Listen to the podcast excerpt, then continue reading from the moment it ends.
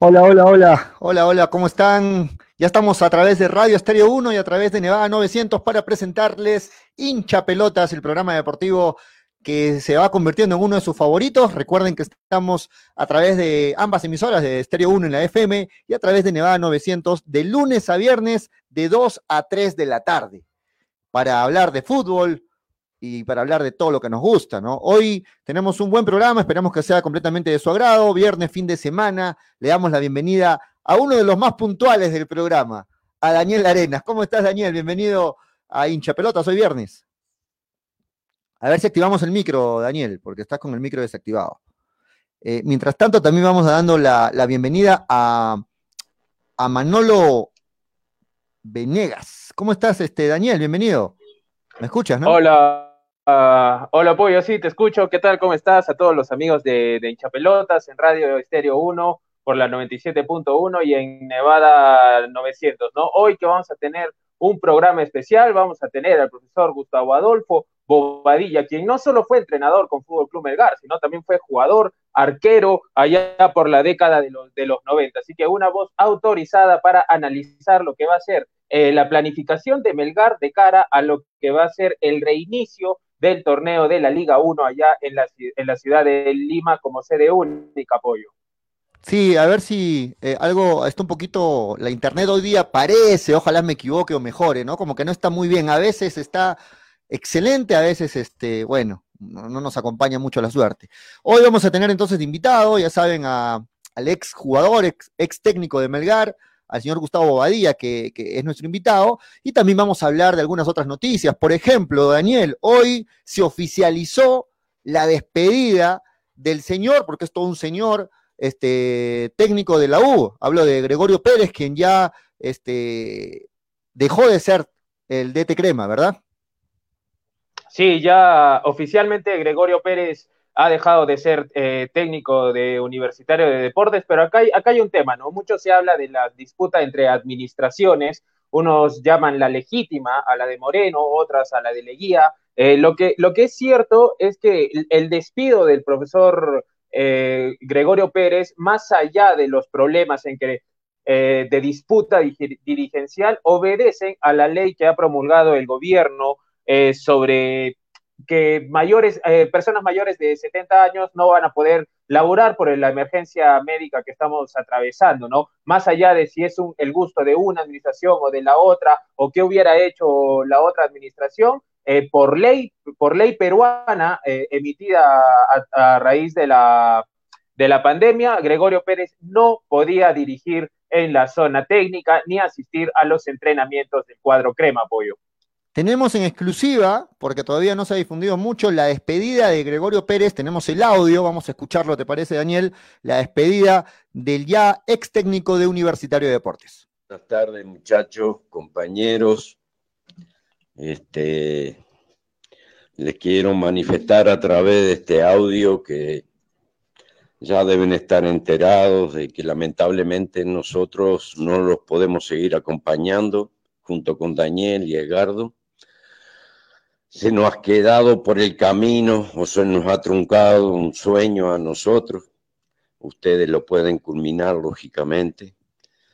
Este, y bueno, en este momento difícil este, manifestarse, pero quiero enviarles un abrazo grande de agradecimiento por la amistad, por el respeto, por el profesionalismo y todo ese lapso este, humano que mantuvimos entre todos, este, sintiendo lo mismo. Les mando un abrazo grande en el transcurso de los días o que pasen las horas después de esto, este, nos vamos a comunicar lógicamente, pero el deseo de lo mejor que se lo merecen, no me cabe la menor duda que van a culminar con con ese objetivo, ese sueño que les manifestaba, es por, todas las, las condiciones que ustedes reúnen en todos los aspectos.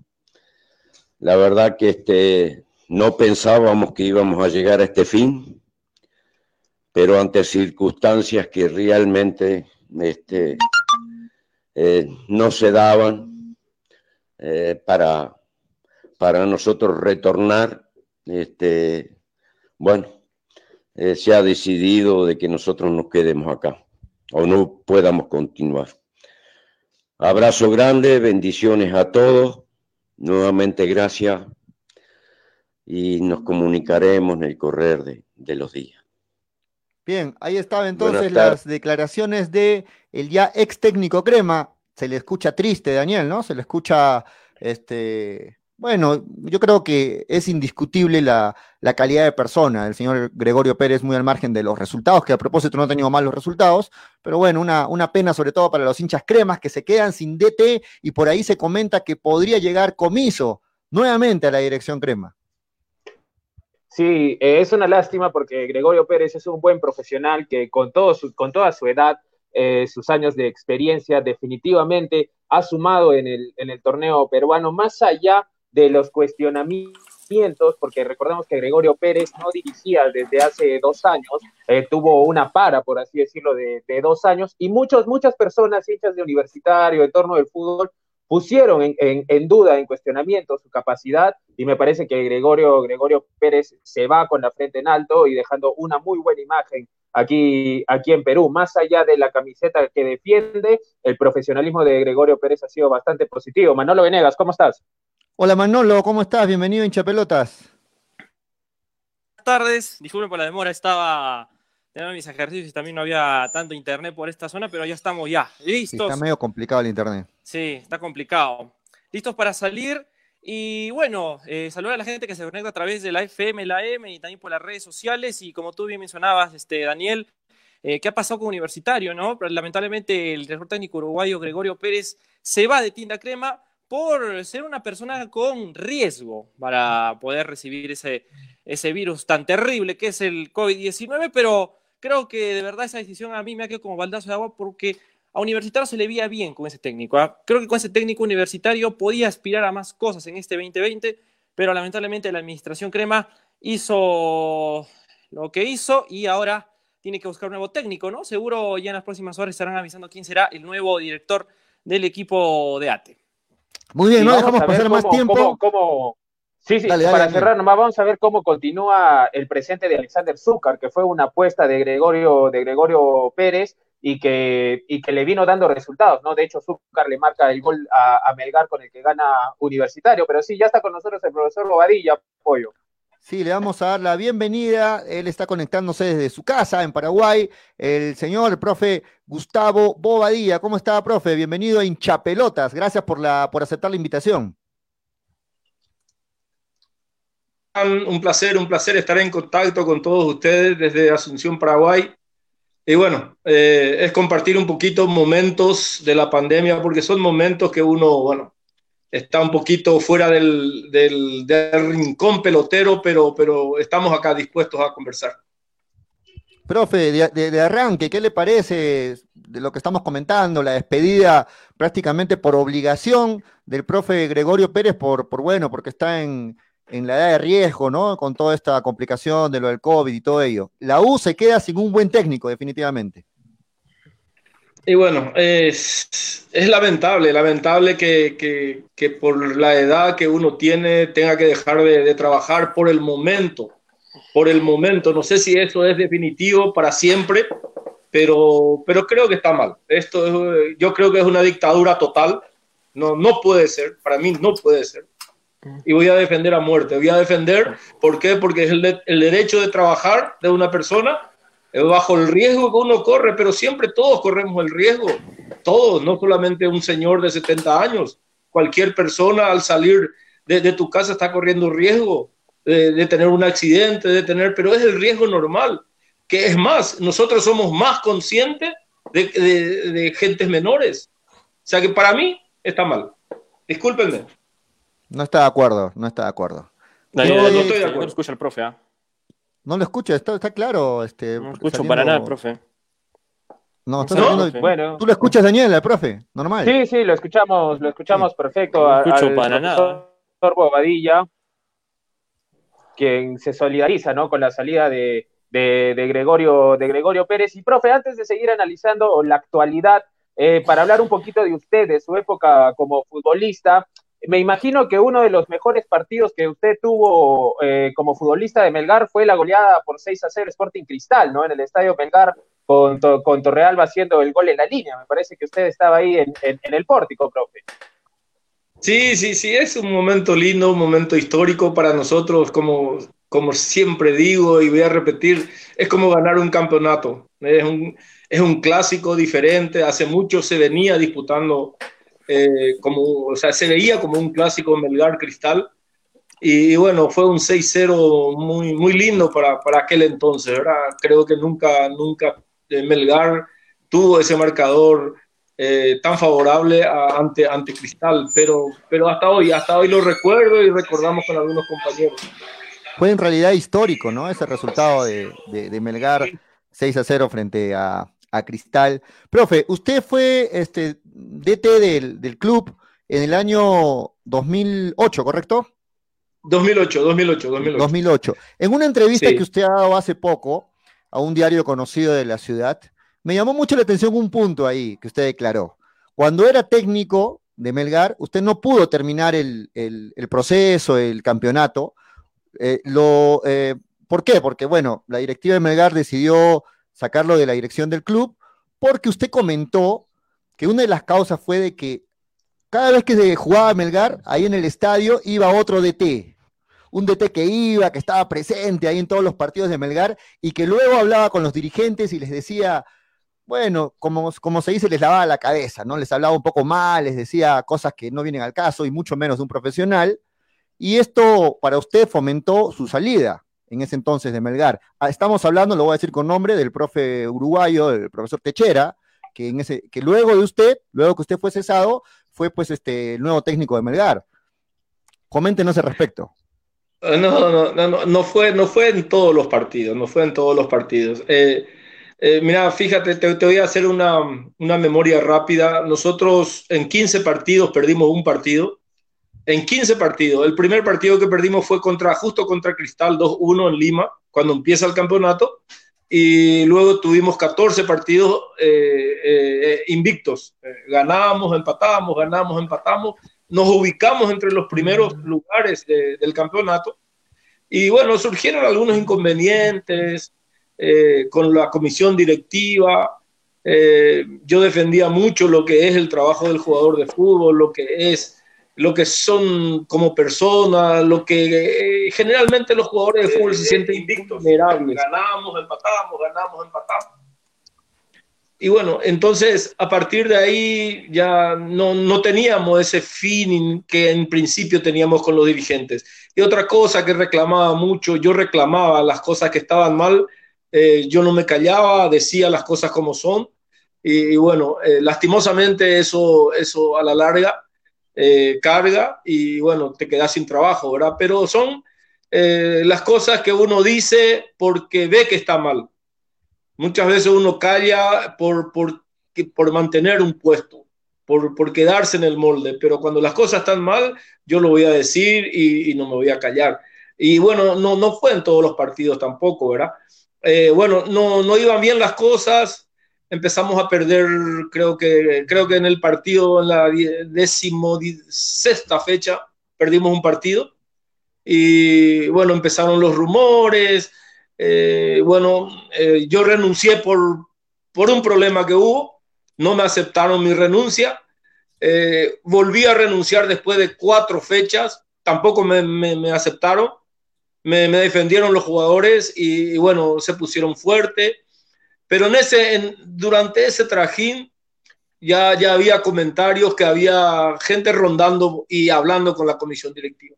Entonces, eso, eso muchas veces duele. Duele porque no es, no es, no es la forma, yo creo que hay tantas formas de, de, conseguir un laburo que, que, por lo menos en lo que yo pienso, ¿verdad? a lo mejor estoy equivocado, eh, pero, pero yo no lo haría, yo no lo haría, no cuestionaría a mi colega estando, estando trabajando. Y como dije, muchas veces a mí me, me invitaron para ver partidos eh, un día antes de echarle a algún técnico y no acepté. Dije, no, no, no.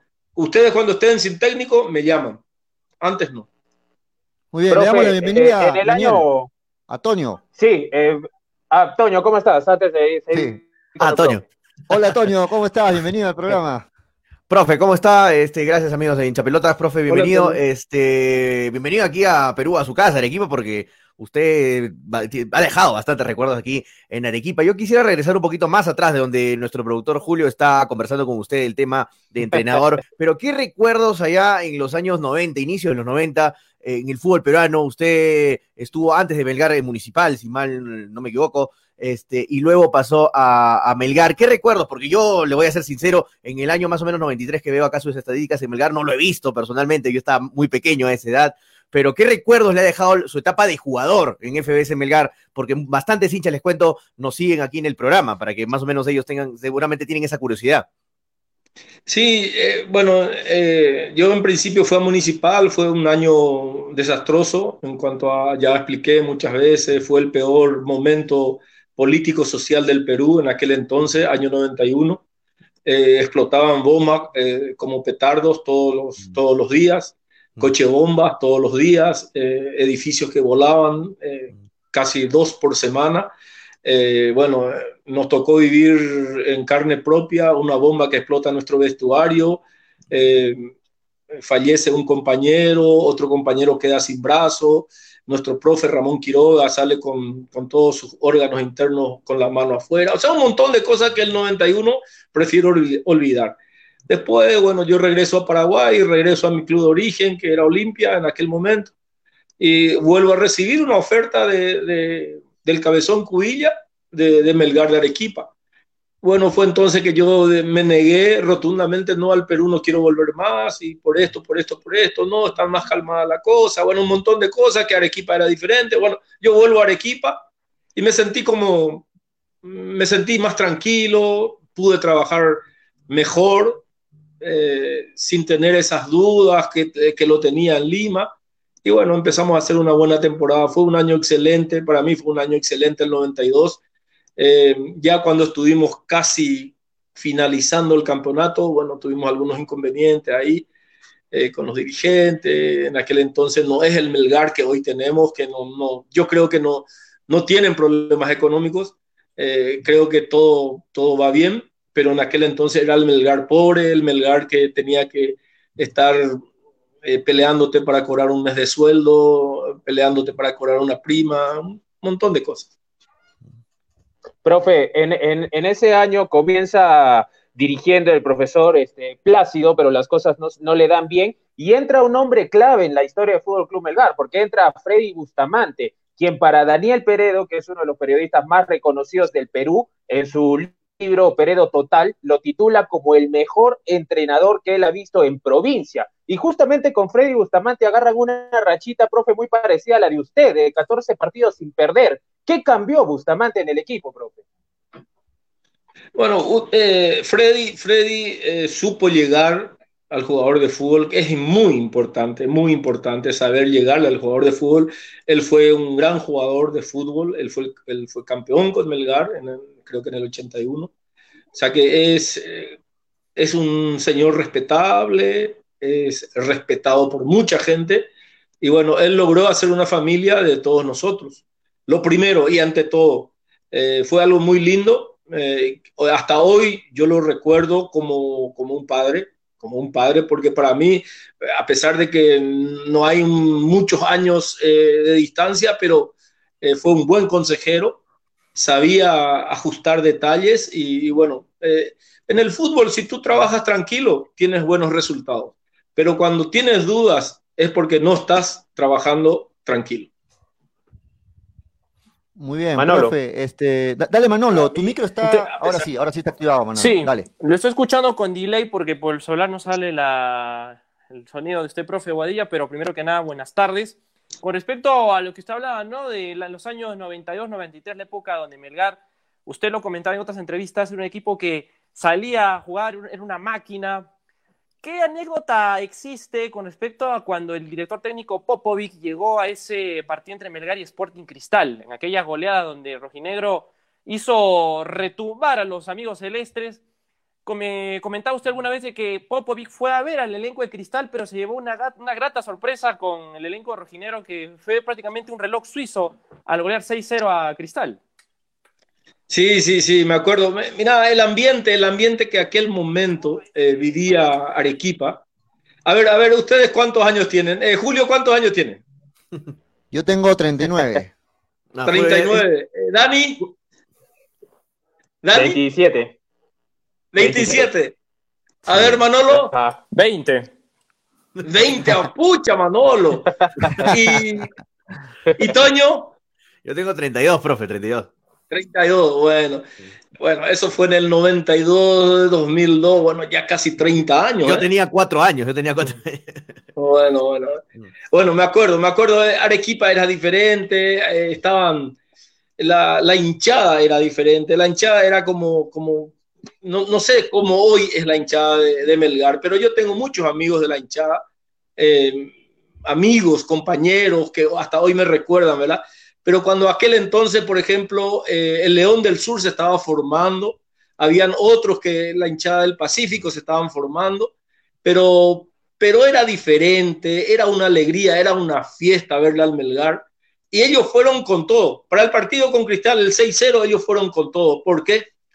Porque se, se veía venir algo lindo, se veía venir, eh, el estadio estaba repleto. No había un lugar, no sé si ustedes vieron el video, no había un lugar para una persona más en el estadio, en el, en el cuarto centenario. Y fue una fiesta total. Y entonces eh, la gente decía, viene Popo hoy para, para hacer su selección, eh, viene a verle a los jugadores de cristal, a fulano, a fulano, a fulano, pero a nunca nadie le recordaba a ningún jugador del Melgar. Es más, eh, creo que después de ese partido, Popovic quedó encantado con lo que fue Melgar como equipo y creo que Freddy Bustamante eh, después fue integrante del cuerpo técnico de Popo, y no sé si estoy equivocado, pero fue algo, algo, pero parecía, y Popo y yo me acuerdo que dijo, eh, yo vine a ver al equipo de Celeste, pero creo que se equivocaron de indumentaria, algo así. O sea, o sea una sorpresa. Que, sí, sí, sí, pero, pero mira, te digo yo, era, era un, un equipo para ser campeón. Yo te digo que era un equipo para ser campeón. Le pasó? ganamos a todos los. ¿Cómo? ¿Por qué no llegó a ser campeón? ¿Qué pasó? Y porque tuvimos problemas económicos. Tuvimos problemas económicos cuando, en la, cuando aquel entonces se jugaba un hexagonal final. Un hexagonal final en Lima. Como ahora van a tener ustedes un campeonato en Lima, ¿cómo es la Liga 1? Todos participan. Sí, todos, en la Liga 1 todos, todos, participan. Todos Pero bueno, se va, se va, justamente esa era la próxima pregunta, ya un poco metiéndonos a, a la actualidad del fútbol, a todo lo que es el, eh, la pandemia y todo ello. ¿Qué le parece, profe, el hecho de que vamos a retomar el fútbol peruano, la, nuestra Liga 1, todos los partidos en Lima, todos los partidos en la capital, ya no vamos a poder vivir lo que usted está contando, estas fiestas que se vivía cuando Melgar era, es local. ¿Qué le parece eh, este nuevo nueva forma de jugar el fútbol de estos tiempos modernos, podríamos decir, y que vamos a retomar el fútbol solamente jugando en Lima. Y bueno, eh, los grandes perjudicados van a ser los equipos de la provincia. Eh, o no, o entiéndase o no, van a ser los más perjudicados. ¿Por qué? Por, a mí también me hicieron esa misma pregunta acá en Paraguay. Acá en Paraguay iban a hacer eso. Y a mí me hicieron, algunos periodistas me hicieron esa pregunta. Y yo digo, el jugador de fútbol no es robot. El jugador de fútbol tiene un entorno familiar. El jugador de fútbol eh, es tiene que ser profesional. El jugador de fútbol, ¿qué es lo que quiere? Llegar en la casa después de un partido. Yo te hablo de jugadores profesionales. Llegar a la casa después de un partido o que la familia esté viendo el partido. En, o sea que es todo diferente, ¿verdad? Pero acá el más perjudicado creo que va a ser la gente de provincia definitivamente. ¿Por qué? Porque ellos van a estar concentrados, creo, totalmente y durante todo el campeonato. ¿O tienen paréntesis para viajar? No. Se habla no. de cinco meses de, de, que tienen que estar en la capital, bueno, todo el equipo. Imagínate, ¿no? imagínate, imagínense, cinco meses encerrado, cinco meses encerrado. Mira, el jugador de fútbol está encerrado dos días y, y, y bueno, eh, por jugar una final tiene que estar otra vez concentrado y, y, uno dice, no, le quiero ver a mi familia, que mi profe, le podemos, podemos hacer que nuestra familia venga a visitarnos. Imagínate lo que va a hacer eso. Imagin Yo creo, creo, creo, esto es como, como probando, probar a ver cómo, qué experiencia vamos a tener. Y bueno, en Paraguay todavía eso quedó lejos. Vamos a ver qué, qué pasa en, en Perú, ¿verdad? Pero acá definitivamente el equipo que vive afuera es perjudicado, sinceramente. Profe, Profe, en su opinión como, como entrenador de fútbol, mire que ahora el protocolo le va a quitar, en mi opinión, autonomía para los entrenamientos a, los directores técnicos. ¿Por qué? Porque ahora dicen de que los primeros minutos del entrenamiento tienen que ser individuales, luego habrá un tiempo para hacer con el plantel partido y los últimos minutos del entrenamiento recién podrán entrenar eh, todo el plantel junto, ¿no? Hay unas palabras, por ejemplo, de Reynoso que él decía que el 80% del entrenamiento se dedicaba al ataque, por lo cual trabajaba la mayor parte del tiempo con el plantel. ¿Cómo va a, interferir esta, este nuevo sistema, este nuevo protocolo de los entrenamientos para las ideas de los técnicos, profe? Y claro, hay que, hay que ir teniendo una idea, una, una ideología del juego que uno quiere y ir conectando, o sea que el, el, por supuesto que el técnico va a trabajar más, va a trabajar más. ¿Por qué? Porque así como estamos como conectados, nosotros somos cinco acá. Yo puedo estar hablando con mi línea de cuatro vía online. Con mi línea de cuatro, eh, Julio, mira, vos jugás por derecha, mira, cuando vos estás por derecha tenés que tirar el centro y cuando volvés, tenemos que adaptarnos tenemos que adaptarnos. Entonces, esto va a facilitar para que el técnico, bueno, se reúna. Acá somos cinco, la línea de cuatro con el arquero y tienen que comunicarse entre sí. Esa es mi forma de trabajar. Yo estoy preparando una forma de trabajo. Profe, me ha, dado el puntillazo para que le comente. Eh, el entrenador de, de Argentina que ganó la Copa del Mundo, Bilardo, eh, hablaba por, por grupos, justamente como usted dice, con la línea de cuatro, con los volantes, con los delanteros. Ricardo Gareca, por ejemplo, dice que él no hace lo de Bilardo, él hace individualmente. Gustavo Bobadilla, para, para Gustavo Bobadilla, ¿cómo es mejor? ¿Individual o por línea defensiva o por línea eh, en ataque? No, no, mira, mira, Dani, te contesto. A nosotros también nos tocó la oportunidad de trabajar eh, en línea, por ejemplo, no, no, hoy yo hablo con la línea de cuatro, pero en forma individual. Hoy. Individual. Mañana hablo con la línea de cuatro, pero con los cuatro. Con los cuatro juntos. Pasado mañana hablo con los volantes de contención. Pasado mañana hablo con los volantes y con los delanteros. Y el, el otro día hablo con todos. Sí, las redes te, permiten hacer eso. Entonces vos te evitas trabajo, te evitas trabajo de campo. Entonces tú sabes lo que tenés que hacer. Es más, tenés que pasar corrigiéndote vía online.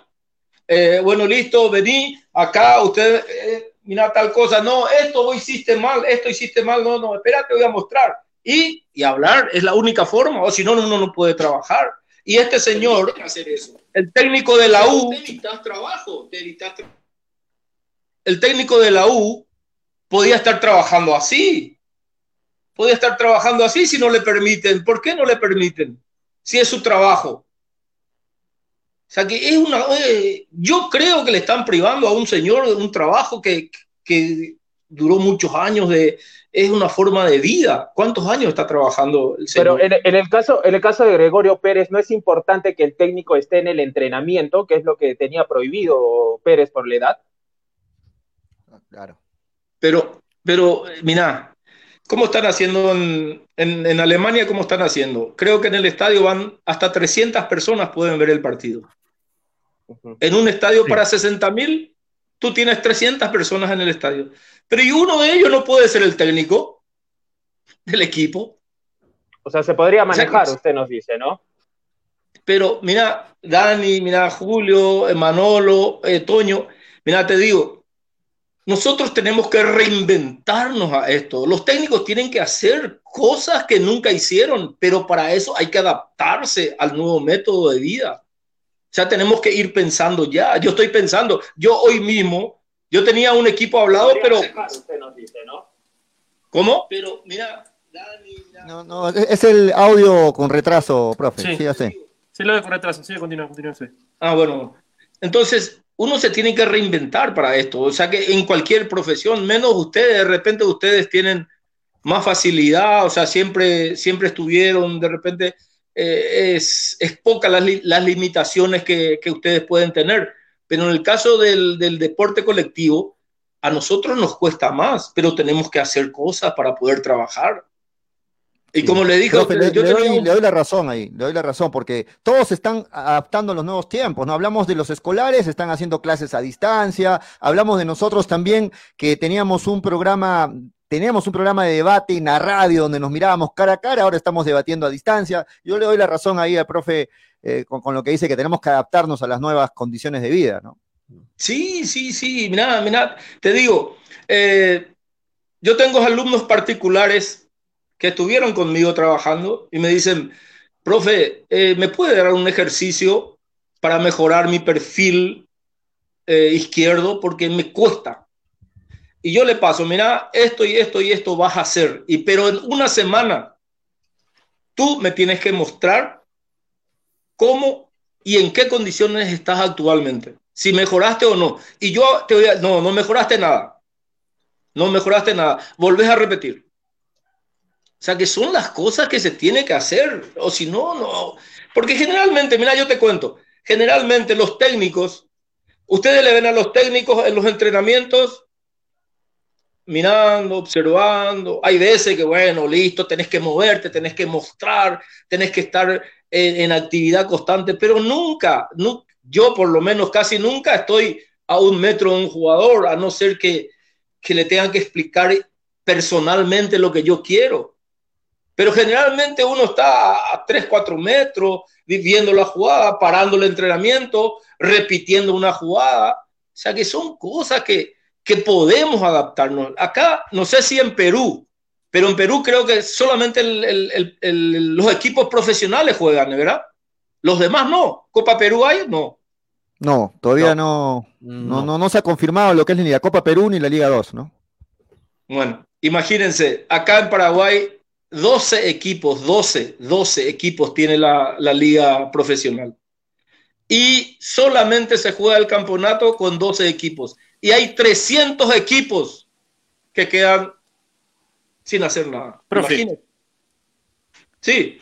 Profe Bodilla, eh, sí. disculpe por el retraso, el delay. Quiero preguntarle sí, algo dale, respecto a lo que es, eh, mm, ¿cómo es eh, ahora para un jugador y para un entrenador, usted por la experiencia que tiene, vivir este contexto donde prácticamente está uno con el peligro de tener el virus, pero por obligaciones que ya conocemos, se tiene que jugar si es un campeonato. ¿Usted cómo lo plantearía desde el aspecto de jugador y también cómo usted lo plantearía desde el aspecto como entrenador? Porque usted ha tenido la experiencia en ambos lados. Sí, mira, te va a cambiar un poquito la conducta ante el compañero. La conducta, por supuesto, hay que, hay que, hay que controlarse porque el fútbol es 90% emotivo es la parte emocional, es en donde uno tiene que manejar. Eh, en los entrenamientos, cuando tú llegas a los vestuarios, sea, de, sea en grupo de cuatro, sea en grupo de cinco, eh, tú llegas, le ves a tu compañero y ¿qué es lo primero que le quieres hacer una broma? Le quieres, le quieres, eh, es, esa conducta es en donde nosotros tenemos que ir ya corrigiendo. ¿eh? Un frío, ¿qué tal como está? A dos metros lastimosamente. Eh, ¿Qué tal? Un placer a dos metros, lastimosamente.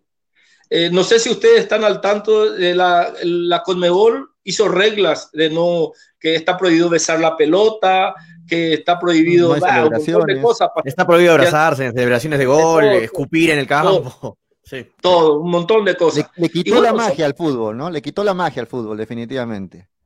Bueno, Intercambio de camisetas. Ojalá, Sí, todo, intercambio de camiseta, un montón de cosas, ¿verdad? Cosas que de repente, bueno, el técnico tiene que estar con tapaboca, imagínese. Los, los suplentes si uno, tienen que estar...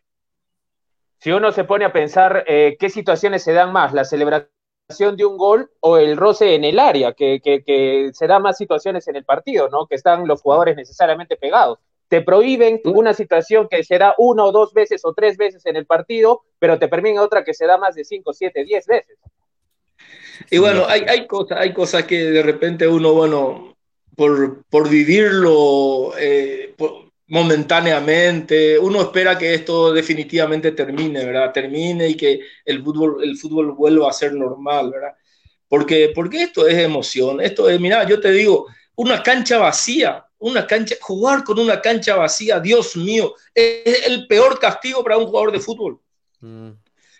Para ustedes transmitir un partido de fútbol o hacer comentarios en frío en un estadio o, después, no, no, para mí no, tiene sentido. Mm, no, tiene sentido. Profe, este, cambiándole un poquito de tema, eh, se ha confirmado de que se va a mantener el fixture, hablamos de las eliminatorias, vuelven en octubre, se va a mantener el fixture y por lo tanto el primer partido de vuelta de la selección peruana va a ser frente a su selección, a la selección paraguaya. ¿no? El 8 de octubre, si no me equivoco. Este, ¿Qué le parece? Vuelven las eliminatorias, este, se está esperando de que en septiembre se activen los vuelos internacionales, ya hagan, ya puedan los jugadores viajar, y entonces estaríamos diciendo que en octubre vuelven las eliminatorias. Bueno, ¿y qué, les parece? ¿Vuelven las eliminatorias con estadio vacío o no? A ver. Sí, al parecer sí, ¿no? Al parecer se va a jugar todo el año sin público, ¿no? Y bueno, imagínense, pero sí, ya tú puedes volar y venir a un país diferente. Con todas las precauciones, con todas las precauciones. No es que yo esté en contra de todo lo que, no, no, pero con todas las precauciones. O sea que está bien, está bien, bueno, vamos a prepararnos, vamos a volver a vivir, pero ya no va a ser igual. Yo digo que no va a ser igual y ojalá que, que esto definitivamente, eh, que esto, que pase la pesadilla, porque esto para mí es una pesadilla. Para mí es una pesadilla en donde no, no puedo despertarme, siempre estoy diciendo, no, no puede ser, esto no puede ser, no puede ser que, que tantas prohibiciones tengamos todos los días y tantas conjeturas se hagan en el fútbol, en tu vida rutinaria, o sea, un montón de cosas, ¿verdad? Y bueno, vamos a ver qué, cómo acontece, porque creo, creo que Perú está peor que Paraguay. En Perú están más, está más difícil la cosa. En Paraguay tenemos 11 fallecidos y, y mil infectados. No, acá está terrible, Paraguay, Acá está terrible. Mm. Imagínense. ¿Y en dónde? a ver, a ver, a ver. ¿En, en, en dónde es en donde hay, en qué ciudad hay más infectados? En Lima. Y ahí vamos a jugar, profe. Donde se va a jugar. Bueno. Y ahí, sí. Somos, profe, somos el segundo país más infectado en Sudamérica. y somos el primer país, o, si no me equivoco, el primer país o uno de los primeros que va a reactivar el fútbol, ¿no? Mm. Es algo un poco contradictorio. Bueno, bueno, yo te digo, ¿dónde hay menos infectados? A ver en qué ciudad menos infectados en Perú. Mm. Eh, Profe, bueno, eh, tengo una, una, consulta. En la Sierra Alta, en ciudades de Sierra Alta, sobre eh, todo Puno. Juliaca, Puno. Mm, sí. ¿Arequipa? No, Arequipa, también tiene, bastantes infectados. Yo llevo el campeonato en Puno. Hola, Julio. Freddy, ¿cómo estás? Bienvenido. Algo tienes en la pantalla que no se te ve bien, pero se te escucha. ¿Cómo estás, Freddy? Ahora sí. Bienvenido a Hinchapelotas. Estamos con el con el profe Gustavo conversando de fútbol. A, él sí, profe, no le pregunte la edad, profe Bodía. Sí lo, vengo, escuchando hace 17 minutos que intento comunicarme, pero bueno, la, pasión de Daniel es impresionante, ¿no? Cuando se pone, y eso es bueno para cuando uno hace una entrevista. Profe, yo tengo más o menos eh, la edad del pecado y yo he sido testigo presencial, profe, por eso es importante la pregunta que quiero unir con la otra. Qué importante es la presencia del, público para, para los equipos, para los jugadores, y ahora que se va a jugar sin público, más pensando en esa goleada histórica en el cual yo estuve ahí en el cuarto centenario, en el Estadio Melgar, en la torre estuvimos, me acuerdo, con la barra de Ultra Oriente y en la cual usted fue específicamente un mero espectador, cuando a Pañalón Quesada lo hicimos gatear, ¿no? Con los tres enanos que teníamos adelante. Algo impresionante. Yo entiendo que Julio no me quería dar pase, nuestro productor, porque él es hinche cristal, ¿no es cierto? No, está bien. Pero quiero, recordar, quiero recordar ese, ese momento histórico, que usted lo diga, cómo vivió, cómo se, cómo se vive, y más con esas olas, ¿no? Porque es cierto, hay olas enmoliendo pero esta vez hubo olas en la sierra y en la sierra de Arequipa en el cuarto centenario. ¿Cómo vivió eso, profe, y de qué manera influye el público ahora que se va a dar estos partidos prácticamente en familia? Bueno, bueno, les cuento una, una forma de ver. Nosotros estábamos haciendo el calentamiento ahí en el cuarto centenario, ahí abajo, y, y vienen la gente, los dirigentes, y me dicen, eh, oye, ven, está lleno el estadio, está lleno el estadio. Venga, eh, eh, me acuerdo que a mí, me, ah, no me acuerdo quién fue el que me dijo, creo que fue el utilero, me dice, Gustavo, Gustavo Paragua, Paragua, vení, vení, vení, ve cómo está el estadio. Y cuando yo asomo así, hijo de... Pero, y entonces uno dice, y entonces yo entro con todo y vamos muchachos, vamos a ganar. La gente viene a alentarnos, carajo. Vamos Arequipa, vamos Melgar. Imagínese. ¿Y ahora qué podemos ver? ¿Qué vas a ver? Profe, esa, esa respuesta te puedo dar. Profe, ¿cómo le quedó? Era, era uno, dos, tres goles y estamos ganando bien. Eh, alguien en un momento se le cruzó que íbamos a hacer seis goles y sobre todo cuando el señor, eh, el señor eh, comentarista, hoy congresista, Bengolea, critica la acción cuando, cuando los enanos hacen gol de cabeza, se agacha para hacer gol de cabecita y en Brasil dicen, en Perú es el único lugar donde critican los periodistas por jugar bien al fútbol. ¿Cómo se sintió en ese momento, profe? ¿Y las olas, cómo lo sintieron? ¿Lo levantaron, lo emocionaron? Ah, eso fue impresionante, fue impresionante. Mira, mira, yo te digo, eh, son momentos históricos que uno no puede vivir. Yo, yo comparo ese partido, como le dije a todos, a mucha gente, le digo, eh, es como ganar un campeonato. Es como ganar un campeonato. Yo gané campeonato como jugador y como técnico, pero yo esa alegría que sentí cuando terminó el partido, en el momento que estaban, la hinchada hacía las olas, pero era impresionante, era, era, era tocarte así, decir, pucha, yo estoy acá en este equipo, estoy eh, ganándole a uno de los mejores cucos del fútbol peruano, con todas las estrellas, eh, un montón de jugadores que, que vienen, que el, el, seleccionador viene a verlo a esto, y le estamos ganando 5 a 0 ya, y cuando viene después del sexto gol era era, era un sueño. pero pero feliz, feliz, feliz, feliz. Mira, te digo, después cuando termina el partido, en el vestuario parecíamos criaturas. Llorábamos nosotros, porque no, no creíamos, llorábamos nosotros.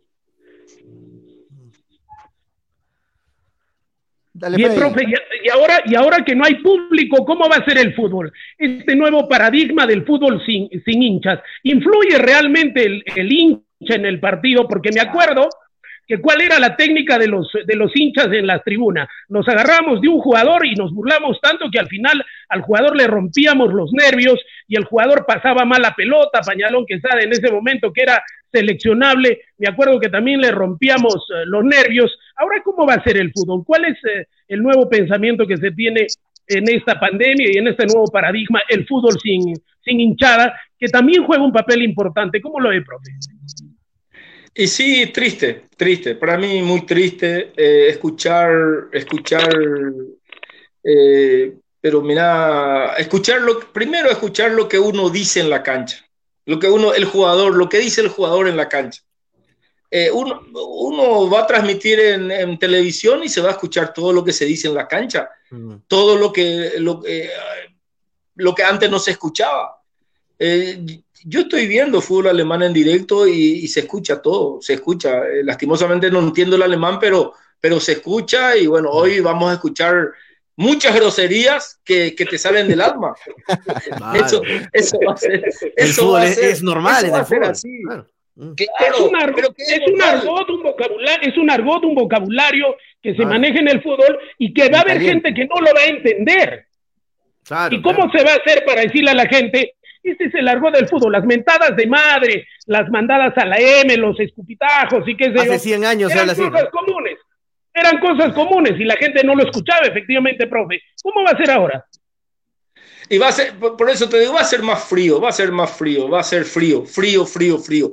Y ojalá, ojalá que, que, que como ya comenté, que sea una pesadilla esto, porque, eh, mira, te digo que ni un partido, cuando vos estás entrenando, cuando vos estás entrenando en una cancha grande, y vos ves el, tu, tu, tus graderías vacías y escuchás todo, es como un entrenamiento, es como eh, necesitas del público, necesitas de la hinchada, necesitas de ese, de, esa, de, ese, hincha que te aliente, de ese hincha que te, que te mande a la madre, de ese hincha uno necesita como técnico, como jugador de fútbol, como comentarista, porque hay veces que el que relata un partido de repente recibe unos insultos también porque él ve de otra forma. O sea que se le quita la salsa al fútbol, lastimosamente, lastimosamente, pero ojalá, ojalá que pase todo muy rápido. Muy bien. Muy bien, muchachos, este, algo más que quieran consultarle, este, Daniel, Manolo, Toño. Eh, yo quiero consultar al profe, disculpe por el la gente dice, ¿por qué no pregunto? Porque estoy con delay del asco y no lo escucho a usted, profe, de verdad. Escucho a toda la gente de la cabina, pero usted no, profe. Qué raro, qué raro. Dale, Manolo, dale con la pregunta. ¿Qué pasa con la no, le pasa que bueno, profe.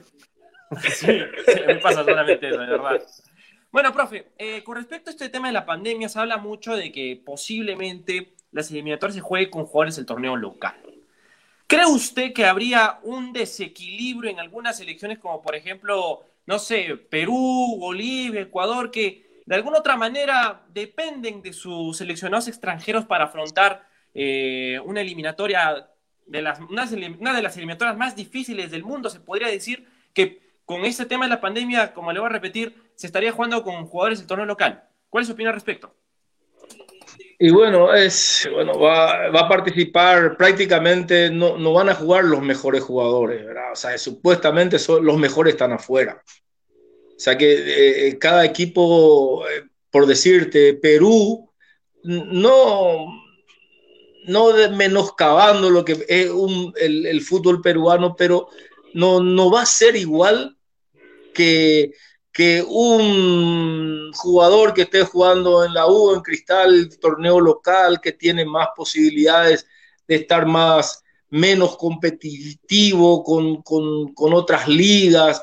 O sea que esa comodidad le va a quitar, pero a, no solamente a Perú, también en Paraguay, también en Chile, también. ¿Por qué? Porque los mejores ya fueron transferidos y fueron transferidos por, por millones de, de, de dólares. Y no lastimosamente que nosotros, los países pobres, no le vamos a ver con su mayor potencia a nuestros equipos. Los europeos, eso sí, no tienen problema, pero nosotros, Brasil, Argentina, de repente pueden, pueden tener un buen plantel, ¿verdad?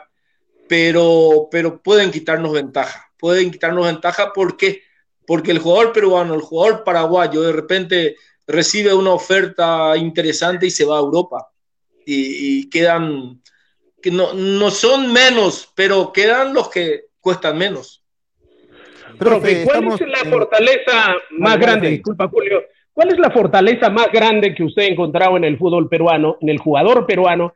¿Y cuál es la debilidad más grande del futbolista peruano? Nosotros la ya la sabemos, pero un hombre dedicado al fútbol con tanta experiencia y sobre todo Dicen que los toros se miran mejor desde el ruedo, ¿no? Se miran desde lejos mejor los partidos. Usted, eh, desde adentro, ¿cuál es la fortaleza principal del jugador peruano y cuál es su debilidad principal para que no lo haga despegar, para que cuando no vaya, cuando vaya afuera no termine siendo ese jugador elegible, ese jugador competitivo, a pesar de que le sobra técnica.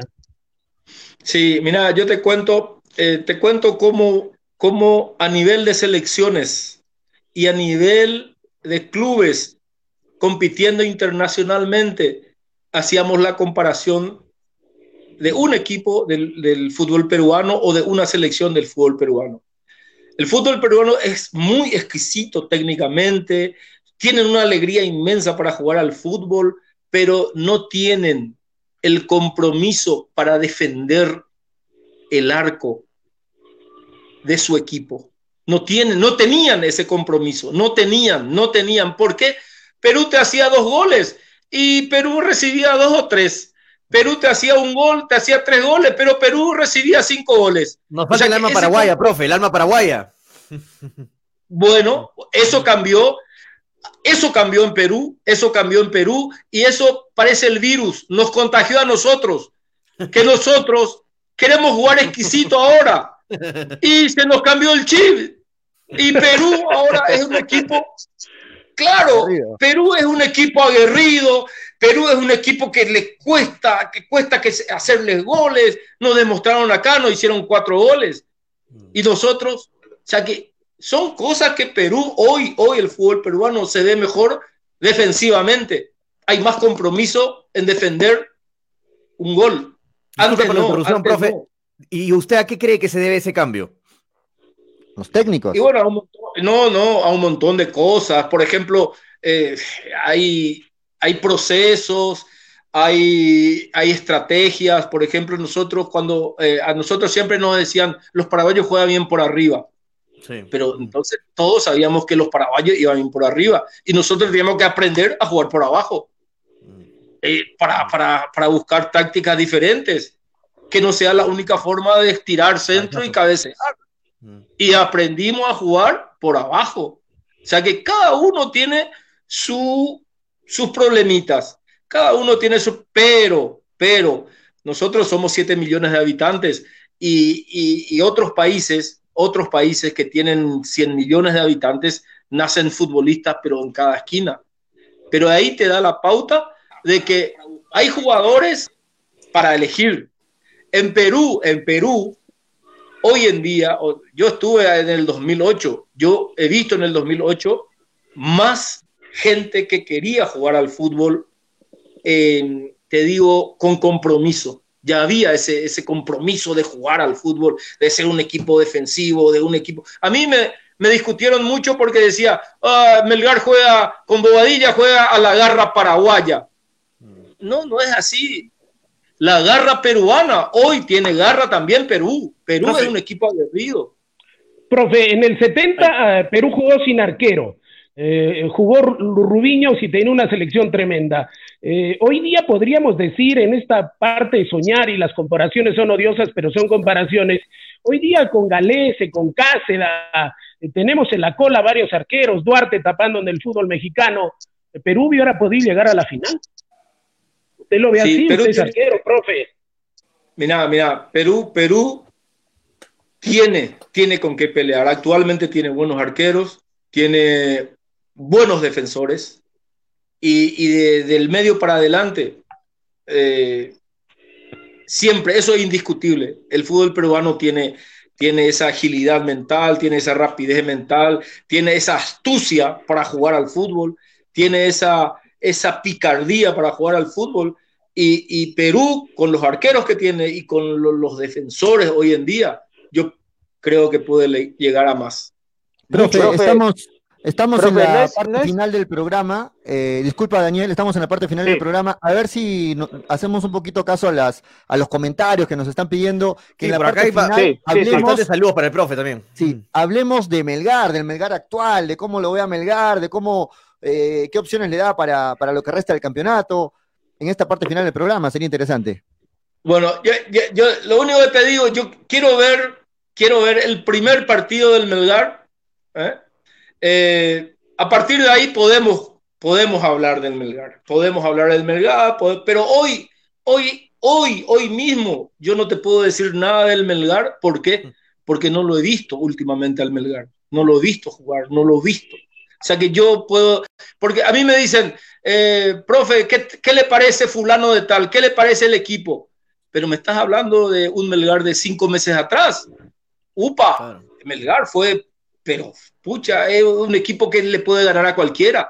Hoy, hoy es una incógnita Melgar. Hoy una incógnita universitario. Hoy se le fue su técnico, Cristal mismo.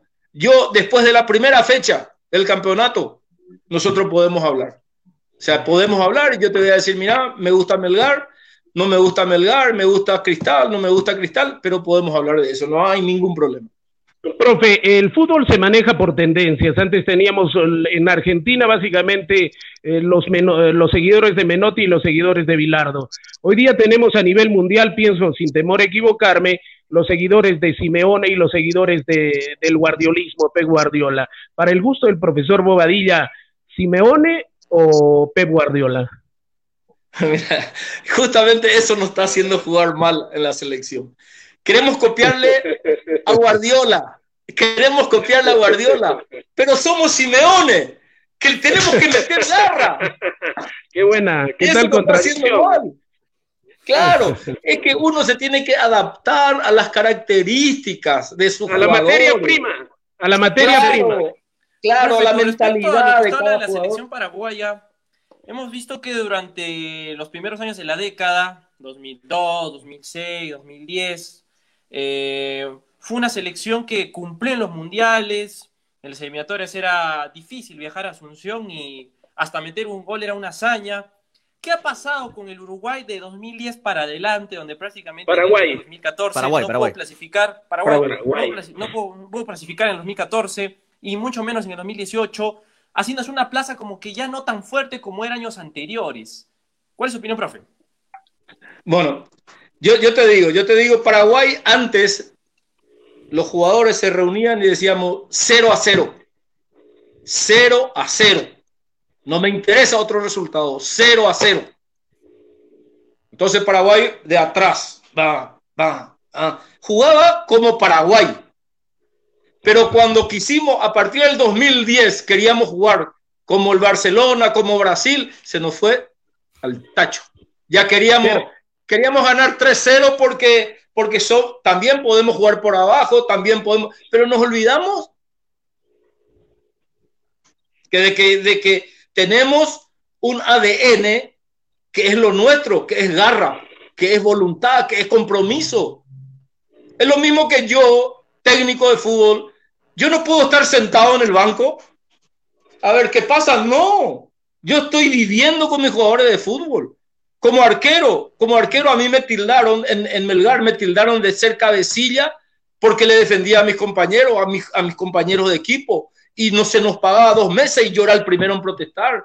Yo era el, el- el primero, no puede ser, presidente, si queremos a este, a este paraguayo, este es cabecilla, a este le vamos. ¿Por qué? Porque cuando uno tiene alma revolucionaria, porque nosotros hoy se conmemora una, una fecha histórica, la, la, la fecha de que terminó la guerra del Chaco. Y yo, mis abuelos, de parte de mi mamá y la parte de mi papá, ellos fueron excombatientes de la guerra del Chaco. Y hoy estamos festejando, ellos ya fallecieron, pero tenemos esa, por lo menos yo y otros hermanos, tenemos esa forma de vida, ¿verdad? El paraguayo es sufrido en muchas cosas. Nosotros tuvimos la guerra de la Triple Alianza. Tres, tres países nos reventaron, tres países. Nos reventaron, nos mataron a todos. Y los niños, ustedes escucharon los niños de Acostañú, fueron niños a pelear. Y lo mataron, lo masacraban. O sea que yo, mira, con eso no te digo que el fútbol tiene que ser eh, revolucionario, no, pero tenemos que tener en el ADN el compromiso de jugar a ganar. Y muchas Profe. veces te sale y muchas veces no. Profe, no hay paraguayo cobarde. Eh, también, también hay, no creas. Vamos por ver Ah, comentarios. Eh, final. Dale con los comentarios de la gente. ¿Qué dicen los Sí, oyentes? le, le extiendo los comentarios de saludos, la mayoría, profe Anthony Bustamante Márquez nos escribe, grande, profe Bodey, un buen año, el 2008, nos escribe Anthony, eh, bastantes saludos de parte de la hinchada de Melgar hacia su persona, Víctor Perochena también dice el profe Bodía, qué bacán, por aquí más saludos, este grande profe Bodía, dice Johan Valdivia, hincha de Melgar también, este, y por acá Dávila Gerardo Dion le deja una pregunta, este, dice, profe Bodía, ¿qué es lo que más recuerda de Melgar y Arequipa, aparte de la goleada a los pavos, dice a los hinchas de cristal, ¿no? ¿Qué es lo que más recuerda de Arequipa, profe, No, fuera del eh, fútbol, mira, ¿no? Si ustedes me dicen, eh, si ustedes me dicen dónde quiero morir, quiero morir en Arequipa. Ah, vaya. Ahí con eso ese, ya es le un, digo ti- todo. ese es un título, Daniel, tú que buscas títulos. Quiere morir en Arequipa, carajo, ¿no? Antier un volcán quiere morir el profe. Que no me Está pase lo que le pasó a ¿eh? Gregorio Pérez. ¿Qué ha pasado No, muchas cosas, muchas- Profe, no, profe, ¿cuál era la comida que más le gustaba de Arequipa y que la, la que extraña, me imagino? Ya, ya dije, ya dije todo. A mí, mira, a mí me estiraban. Yo me iba, me iba a mi departamento y la gente me invitaba, me iba a comer con ellos. Eh, eh, pro- eh, profe, vamos a comer. O Gustavo, cuando era jugador, la misma cosa. Eh, me estiraban, vamos, vamos a comer. Te voy a hacer probar esto. Y yo comía de todo. Me encanta, me encanta todo. La picantería, yo todas las picanterías de Arequipa conozco. O sea que no sé si hoy están todas cerradas. Pero Sí, todas sí. las picanterías, ¿cuántas picanterías cuando en aquel entonces, ahora seguro se triplicaron y estarán cerradas, ¿verdad? Pero el rocoto relleno, con su papa, con su quesito encima, sí. Ah, vaya. hay una, hay, una, hay una pregunta que no quiero que se me escape porque ya estamos terminando la transmisión y le hablaba al inicio sobre la similitud de cuando Freddy Bustamante agarró el equipo en 1992 y cuando usted fue entrenador, ¿no? ¿Cómo usted eh, logra cambiar el chip a un equipo que venía de, de, pelear el descenso y que incluso sus jugadores mismos creían que estaban para pelear el descenso? Usted llega y Melgar eh, eh, arranca con una, o agarra, mejor dicho, una, una, una, una racha de 14 de partidos. ¿Cómo usted cambió el chip con los jugadores, profe? Y sí, yo, yo creo que tuvimos una reunión y yo fui sincero con los jugadores, yo fui sincero desde el primer día y les dije, vamos a trabajar, vamos a trabajar y tenemos que trabajar porque les voy a, les voy a ser sincero, a mí me dijeron, eh, yo no formé este plantel, yo vengo ya con un plantel formado y ¿saben qué me dicen, señores? Le digo, ¿saben qué me dicen? Que Melgar con este equipo va a pelear la baja. Ya peleó la baja y va a seguir peleando. Y señores, si ustedes no, no se comprometen entre, entre ustedes para trabajar duro, yo ahora mismo me, vuelvo a Paraguay. Acá tenemos que demostrarle a esta gente que no, que no estamos para eso. Acá tenemos que ser responsables, no tenemos que cuidar, nos tenemos que cuidar. ¿Por qué? Porque yo conozco que después del entrenamiento a mí me gustaba ir a comer mi ceviche con una, con una chelita. Y, y es así o, tener mi, mis picanterías ahí después de un partido. Entonces, empezamos a ser sinceros cuando aquel entonces, y, mira, estaba Jan Ferrari, estaba el Checho Ibarra, habían jugadores sí, muy importantes, muy ascendentes ante los jugadores, y yo creo que eso ayudó mucho, ayudó mucho. Y, eh, también, también estaba Coco Rodríguez. Coco Rodríguez también, eh, un gran arquero, eh, mi respeto. Eh, Jorge, un gran arquero, también influía mucho en sus compañeros. O sea que formamos un equipo también de familia. ¿Sabe cuándo empezamos a tener problemas? Yo nunca hice público. ¿Cómo? Profe, siga, lo escuchamos. Nunca, nunca quise decir eh, eh, esto, ¿verdad? Nunca quise decir. Una exclusiva para el programa, está bien, profe. Rivelino Caraza. está bien. Caraza, Caraza también, Palito Vera, eh, Adriasola, Puchito, Valdivia, Tapia, un equipazo. Para mí, un equipazo. Uno, uno, y la gente decía, no, este, este puede ser eh, un equipo del descenso el año que viene va a jugar Copa Perú. No, no, no fue así. No fue así. Empezamos a tener problemas después. ¿Sabe cuándo empiezan los problemas? Cuando nosotros estábamos justamente en el decimocuarto partido invicto, no me acuerdo si era el partido número 14, que se me acercan los jugadores y me dicen, profe, vamos a comer una, una, una parrilla una parrilla y vamos a, vamos, vamos a festejar este momento, profe. Esto, vamos a relajarnos un poquito. Ahí empezamos a tener problemas primero, porque sale en la prensa, dicen, los jugadores del Melgar estuvieron de farra, de pan, de cómo es que dicen de... Se, fueron, se, fueron, a chupar, se fueron de parranda. De parranda. Hijo, y yo, y mira, te digo, yo le digo a los muchachos, no, no se preocupen ustedes, yo voy a quitar pecho por ustedes, no, no, no pasa nada. Nosotros hicimos porque queríamos festejar, inclusive algunos periodistas me preguntaron a mí, sí, hicimos una parrilla entre nosotros. Fue un lunes, un lunes, imagínate, un lunes después de no, sé a quién le ganamos. Un día de descanso. Un día de descanso, hicimos una parrilla. Y es más, tomamos nuestra chelita y, y a mí me decían... Arequipeña, profe, Arequipeña, no Cristal. Claro, Arequipeña claro. Y, bueno, entonces, eh, a partir de ahí empezaron los dirigentes, me llamaron la, la, atención y yo les digo, no, señores, no es así como ustedes. Esto es compartir una parrilla después de, de dos meses de estar juntos y entrenar, entrenar y entrenar. Compartimos una parrilla. A partir de ahí empezamos a tener problemas con los dirigentes, los jugadores con los periodistas, hasta llegar, Gustavo Badilla, hasta luego. Eso fue todo. Profe, eh, la pregunta final de mi parte. Eh, usted ha viajado harto y sobre todo también ha sentido aquello que para nosotros es algo grandioso cada vez que conseguimos algo los arequipeños y lo cantamos en cualquier sitio y lo cantamos en cualquier piso, porque el gallo que es gallo canta en cualquier gallinero. Los arequipeños eh, siempre cantamos nuestro himno en cualquier sitio. ¿Usted ha visto este tipo, esta circunstancia de que un lugareño sepa su himno y lo cante como lo cantan los arequipeños? ¿Usted lo sintió, lo vivió? ¿Qué le merece eso de que los arequipeños lo primero que hacemos es sentir soy arequipeño, yo canto mi himno? Y si usted canta una estrofa del himno, profe, ya se cae el programa definitivamente. Bueno, eh, no, espera, espera, espera. ¿Sabe qué? Yo eh, en Guatemala, cuando estuvimos trabajando en Guatemala, yo trabajé casi cuatro años en Guatemala yo le, comento ahí a los jugadores, le digo, yo jugué mucho tiempo porque en Guatemala conocían el Melgar, porque ellos sabían que, yo jugaba ahí, todo. Y le digo yo, el Melgar, el arquipeño, tiene su himno, su himno que, que cantan. Y me dice, ¿saben qué? Me dicen los jugadores, si usted hace eso, profe, acá en Guatemala, lo llevan preso. Sí, una ciudad tiene su. Imagínese, no, pero imagínese, eh, en, Asunción, en Paraguay, eh, hay una ciudad que más o menos es como Arequipa, pero no tiene ningún himno, no tienen, no tienen su himno. O sea que no, no, no, no, no lo, nadie, nadie puede tener.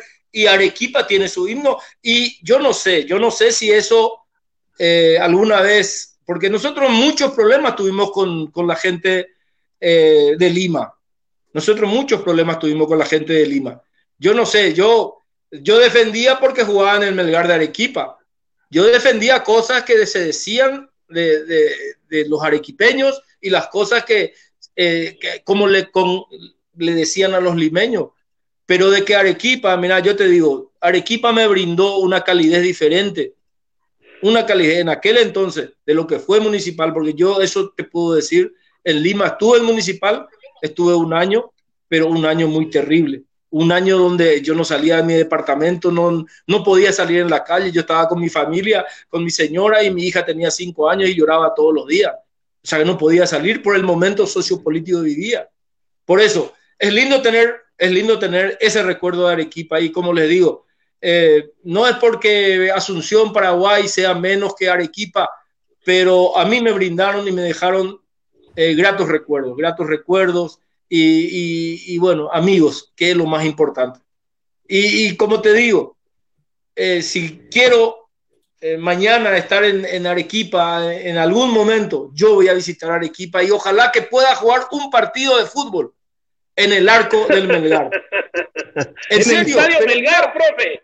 En el estadio Melgar, en Norte, porque, porque vamos a hacer los goles, los seis goles. Vamos a hacer un partido del 92, si estamos todos, estamos bien. Pero claro que sí. En forma, profe, en forma. Profe, para cerrar, como entrenador, ¿cuál es el partido que le queda más en la retina y en su mente? Como el Eh, como jugador del Cristal, como Cristal entrenador, Como entrenador, preguntó Manolo. Como entrenador. Como entrenador, el 1-0 con Cristal. El 1-0 con Cristal. 1 0 con o sea, los pavos, o sea, los pavos siempre pagan pato, profe. está en su memoria, está en su memoria. Julio no quiere estar en la producción del programa. Profe, que nos anularon, creo que nos anularon dos goles, un gol y después cuando el Checho. ¿Cómo? Una, una chalaca del Checho anularon, una chalaca del Checho anularon. a la guerra nos querían ganar los pavos. Mm. Bueno, muchachos, una muy divertida, muy, una muy divertida entrevista con el profe, muchas gracias. Buena, este, buena onda, profe, buena onda. Cuando, quieran, cuando este quieran, estamos disponibles, vamos a hablar de la selección. Y si van a venir a Perú, a Paraguay, con la selección, tienen una casa acá, ¿eh? Ah, muchas gracias, profe. Gracias, gracias, profe. Gracias, profe. De verdad que, profe, profe, un gusto y ah. una alegría. Tiene que presentar el pasaporte Arequipa. Tiene que, profe. Sí. Tienen que Freddy, Freddy se emocionó con la entrevista.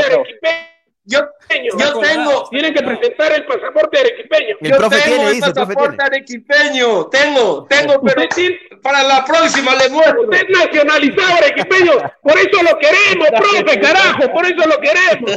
un abrazo, Dale, un abrazo. Dale, Daniel, dale, Daniel, ibas a consultar algo. Un abrazo. No, nada más, eh, profe, gusto de verlo, nada más. Igualmente, igualmente. Un placer, un placer. Con la elegancia que le corresponde siempre, profe. Dale, Manolo, Toño, Julio, Freddy. Este es arequipeño. Bien, profe, bien. Bien, Gracias, profe. muchas gracias. Lo gracias, llevamos en profe. el corazón, Gracias, profe. profe. Igualmente, Profe, igualmente. pero- igualmente. Profe, pero para gracias. despedirse, para despedirse tiene que despedirse como lo hacemos acá en el programa. Yo voy a preguntar en la parte final, porque de fútbol y todos tenemos que responder, se habla así, ¿ya? Así despedimos siempre el programa. ¿Correcto? Ya, ya.